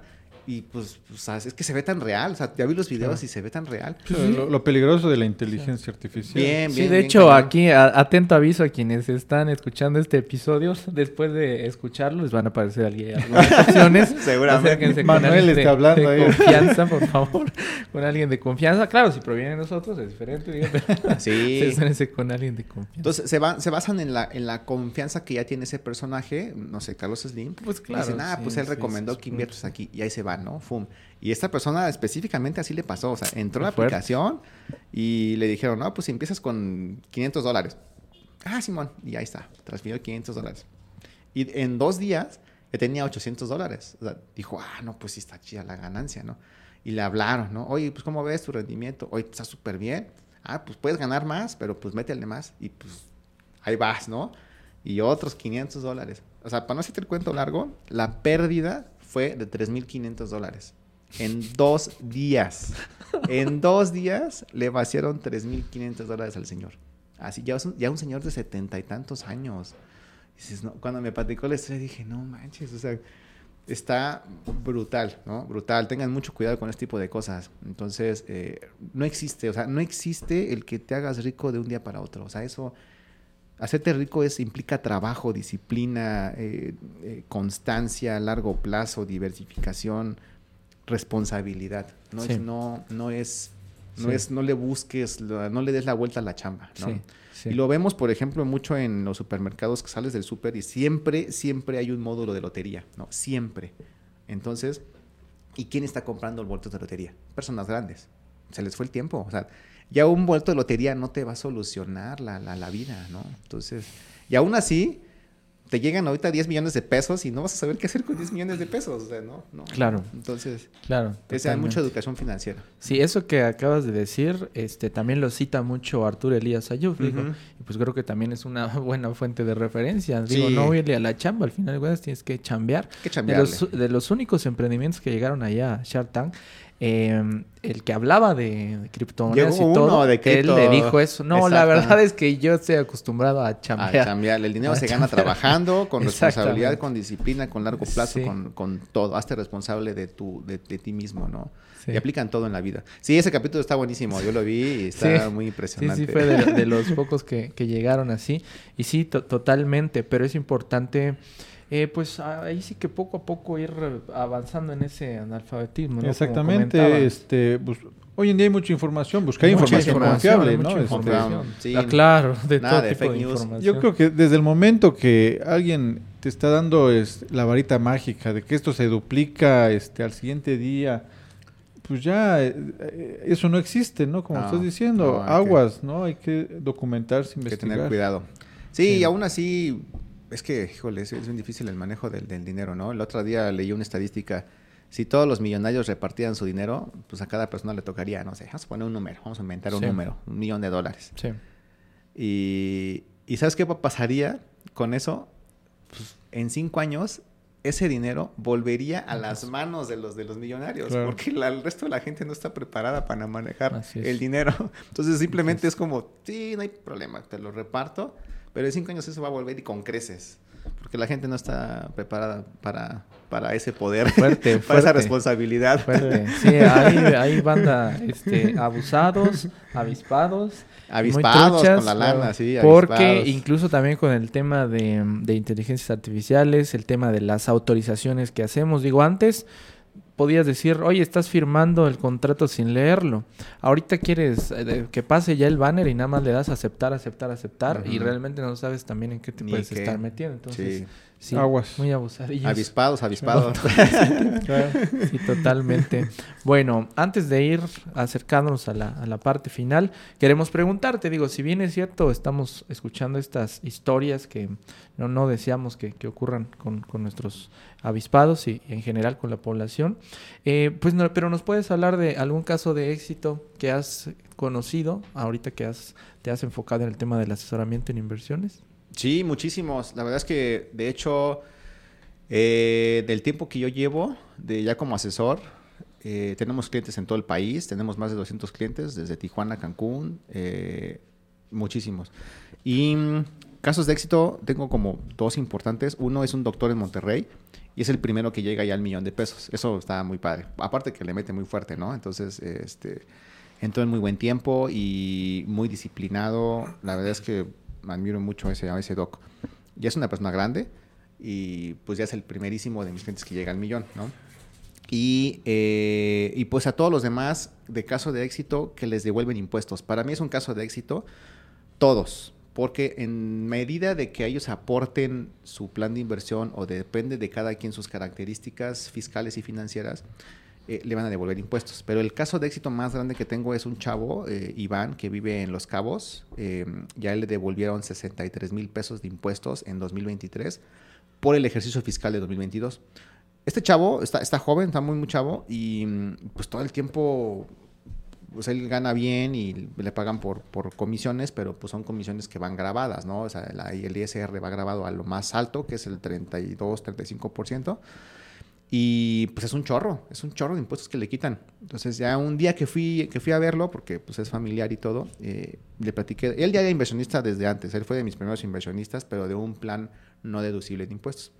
Pero ya un día le platiqué, oye, así que los impuestos, bla, bla, bla, me dijo, es que estoy pagando muchísimos impuestos. Y le dije, ¿sabes qué? Pues tengo un esquema que es como lo que ya tienes de ahorro, pero en el que vas a tener retorno de impuestos. Y ya lo contrató, lo, hizo así de manera anual en diciembre de 2022 y en 2023 le regresaron 63 mil pesos. Entonces, eh, a todos mis clientes deducibles de impuestos, a todos les devuelven, a todos. Unos les devuelven 25, unos 15, unos 18, unos 25, 20, 30, no sé, depende de cada quien, ¿no? pero él es de los que más así, como es el que pongo del ejemplo incluso del webinar, pues tú estuviste en mi webinar, y este, porque pues es el, del, hasta ahorita es el que más me ha tocado, digo, oh, qué padrísimo, no, estaba vuelto loco, te lo juro, en abril, mayo del 2023, de que, oye, no manches, nunca me habían devuelto nada, nunca me habían regresado en la hacienda, o sea, no, sabía que sí era posible. Claro. Sí es posible. A, a, todos mis clientes que tienen deducibles de impuestos, a todos o les devuelven, o les aparece un saldo a favor, o pagan menos impuestos. O sea, hay, esos tres escenarios existen. No es como que siempre te van a devolver. Claro. Pero o, puedes pagar menos, o saldo a favor y lo compensas, o te devuelve, ¿no? Entonces, eh, él pues decidió que se lo devolvieran, obviamente. Y ya, pues con eso paga sus gastos médicos mayores y otras cosas, ¿no? Entonces, lo ideal es que ese dinero lo reinviertan, lo que dijimos en el webinar, ¿no? Que lo ideal es que lo reinviertas. Él, obviamente, lo reinvirtió y obviamente el siguiente año pues le van a devolver eso o más y pues cada año le devuelven impuestos y aparte pues cada año está creciendo su dinero, ¿no? En temas de, devolución de impuestos, pues todos son casos de éxito porque todos les ayudamos a, bajar su tasa agravable. Y el de los otros, pues el de ahorro, pues mi cliente muy disciplinado, eh, pues ya casi llega al millón en que quizás un, tres años, una cosa así, muy constante. La verdad es que muy constante el doc le mete bastante porque es una persona más grande y pues tienes que meterle más, ¿no? Un chavo de 20, 25, 30, pues puedes ir más, más calmado, ¿no? Pero me, me, me, llena mucho de orgullo él porque era, fíjate que era una de las personas eh, que más se rehusaba a invertir. Mm. O sea, era una persona súper renuente, ¿no? Así como que no, no, y no, y no, hasta que ya, pues un día se convenció él solo. Y no, ahorita es uno de los que más constancia, ¿no? Así, fun, fun, fun, fun, fun, sin fallar. Él solito primero se paga y bajó un chorro sus gastos. Fíjate que era una de las personas que, eh, es una persona que gastaba muchísimo en, cosas efímeras, ¿no? En cosas que no te dejan nada en la vida. Se empezó a administrar bien y lo primero que hace es, ¡fum!, recibo esto y vas para adentro, ¿no? Al, fondo de inversión. Y le bajó muchísimo a sus gastos que no tienen sentido, ¿no? Entonces, eh, me llena mucho de orgullo ese, ese caso. Y así hay muchos, ¿no? Muchísimos, todos los que todos son excepcionales personas porque todos están en la, en, la, en la, disciplina de mes con mes, vas, ¿no? Pum, pum, pum. Entonces, eh, somos, somos personas, que estamos invitando y mis clientes y yo somos personas que estamos comprometidos con nosotros mismos, ¿no? No con nadie más, ni por aparentar nada, es con nosotros mismos. Es la responsabilidad que tienes que adquirir contigo mismo.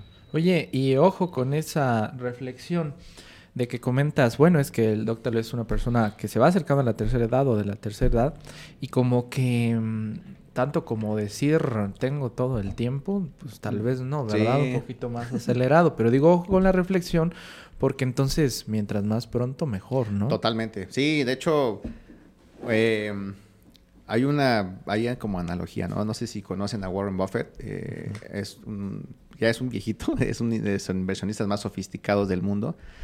Y un día en una entrevista le preguntaron, eh, porque sí es cierto, él empezó a invertir desde muy chiquito. Su papá era casa de bolsa y él empezó desde muy, muy niño, ¿no? Eh, creo que desde los 11 años, ¿no?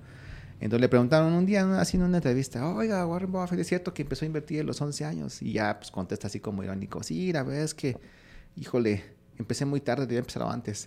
Ah. o sea, neta, o sea, en esto casi casi naces y inviertes. O sea, el largo plazo, el interés compuesto, híjole. Hace claro, bola de nieve, ¿no? Una bola de nieve. Te hace maravillas, sí. Y mm, e, él también siempre dice, el primer millón es el más difícil. Los demás son inevitables. Lo, que decíamos otro día, ¿no? Porque el primer millón cuesta, obviamente, ¿no? Pero no es lo mismo el 10% de 100 mil pesos que el 10% de un millón. Claro y después se va haciendo la bola de nieve y bola de nieve y así, ¿no? Entonces, por eso los millonarios son cada vez más millonarios, porque pues, el interés compuesto ya trabaja mucho a su favor. Y el tiempo, ¿no? Entonces, eh, a veces pensamos, ah, Microsoft es una empresa nueva y así, ¿no? Microsoft tiene 50 años de existencia. Entonces, no es como que se hizo de la noche a la mañana. O sea, se fundó en el 75. O sea, tiene 49 años de existencia, ¿no? No es como que Ay, se creó ayer y ahorita es la empresa la segunda más valiosa del mundo. No, no, lleva 50 años en esto. Y pues no, ¿no? Entonces, esto es largo plazo. General Electric tiene 120 años de existencia. Allianz tiene 130 años de existencia. O sea, la bolsa de valores como tal tiene casi 200 años.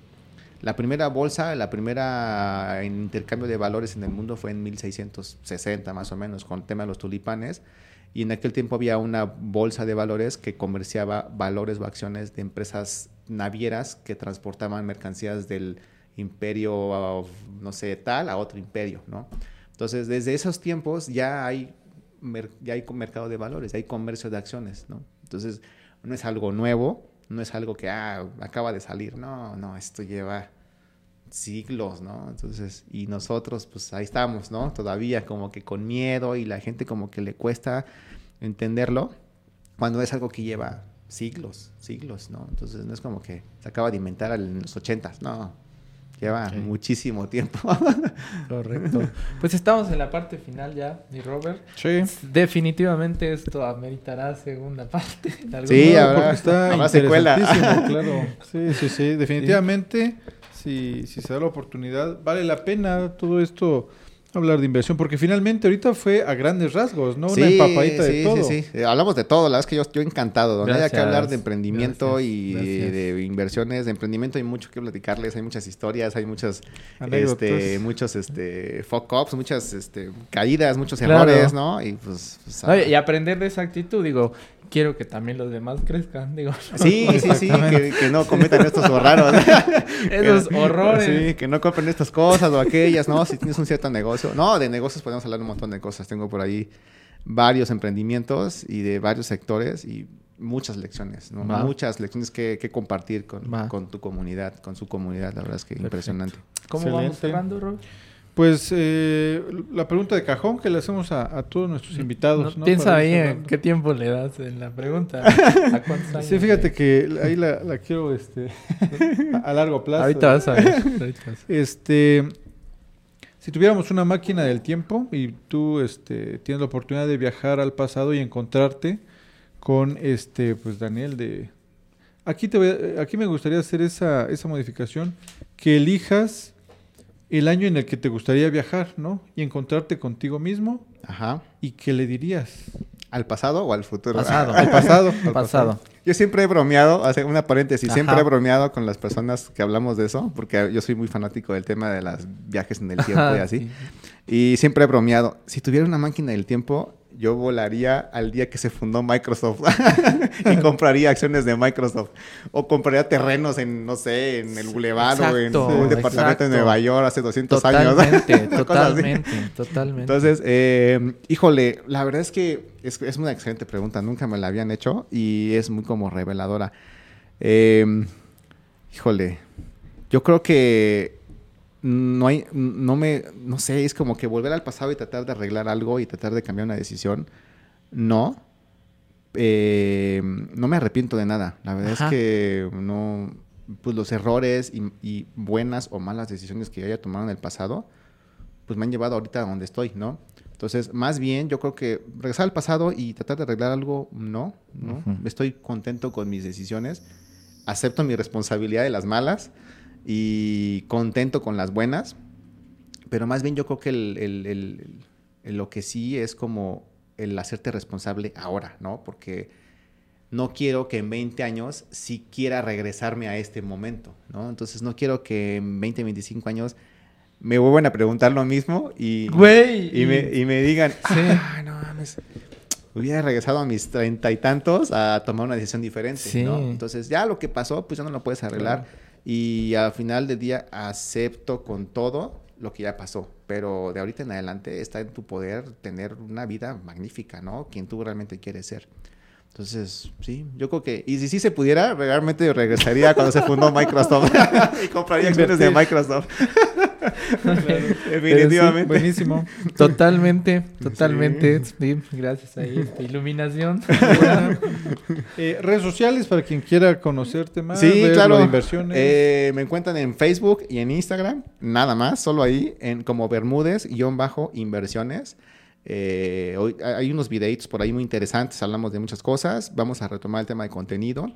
Y eh, igual hacemos webinars cada 15 días. A veces que los webinars están muy padres. Igual ahí en mis redes pues siempre está la información, los enlaces de acceso y todo.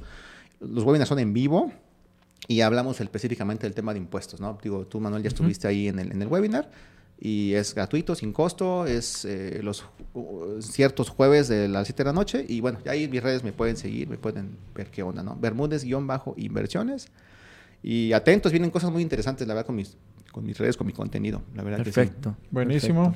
Pues así finalizamos, ¿no? Sí, sí, sí, agradecerte que nos acompañes. Realmente este proyecto nace con esta idea, con esta visión, con el hecho de compartir este tipo de temas, este tipo de, conocimiento. Te agradecemos el tiempo que has destinado para acompañarnos y pues te deseamos también el mejor de los éxitos ahora que ya estás, este, bueno, siempre estás entre Comitán, entre viajando, entre el norte, entre otros países, pero que en este momento estás acá y estás atendiendo aquí personalmente, pues bienvenido siempre y pues muchos éxitos. No, a ustedes, súper agradecido y honrado estar aquí, los súper felicito por, esta, por este proyecto, encantadísimo.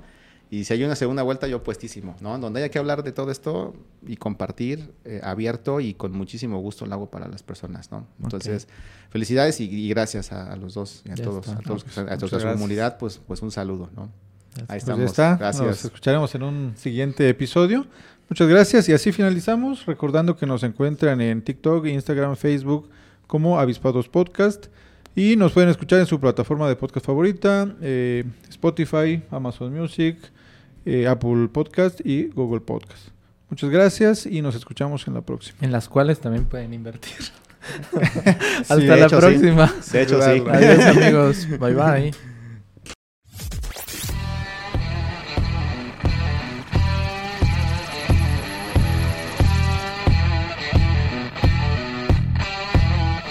Gracias por haber escuchado este episodio y ser parte de la comunidad de avispados. Síguenos en redes sociales como Avispados Podcast y nos escuchamos en el siguiente episodio. Si quieres apoyarnos, comparte este episodio, dale clic a seguir, deja una reseña y déjanos 5 estrellas en Spotify y Apple Podcast.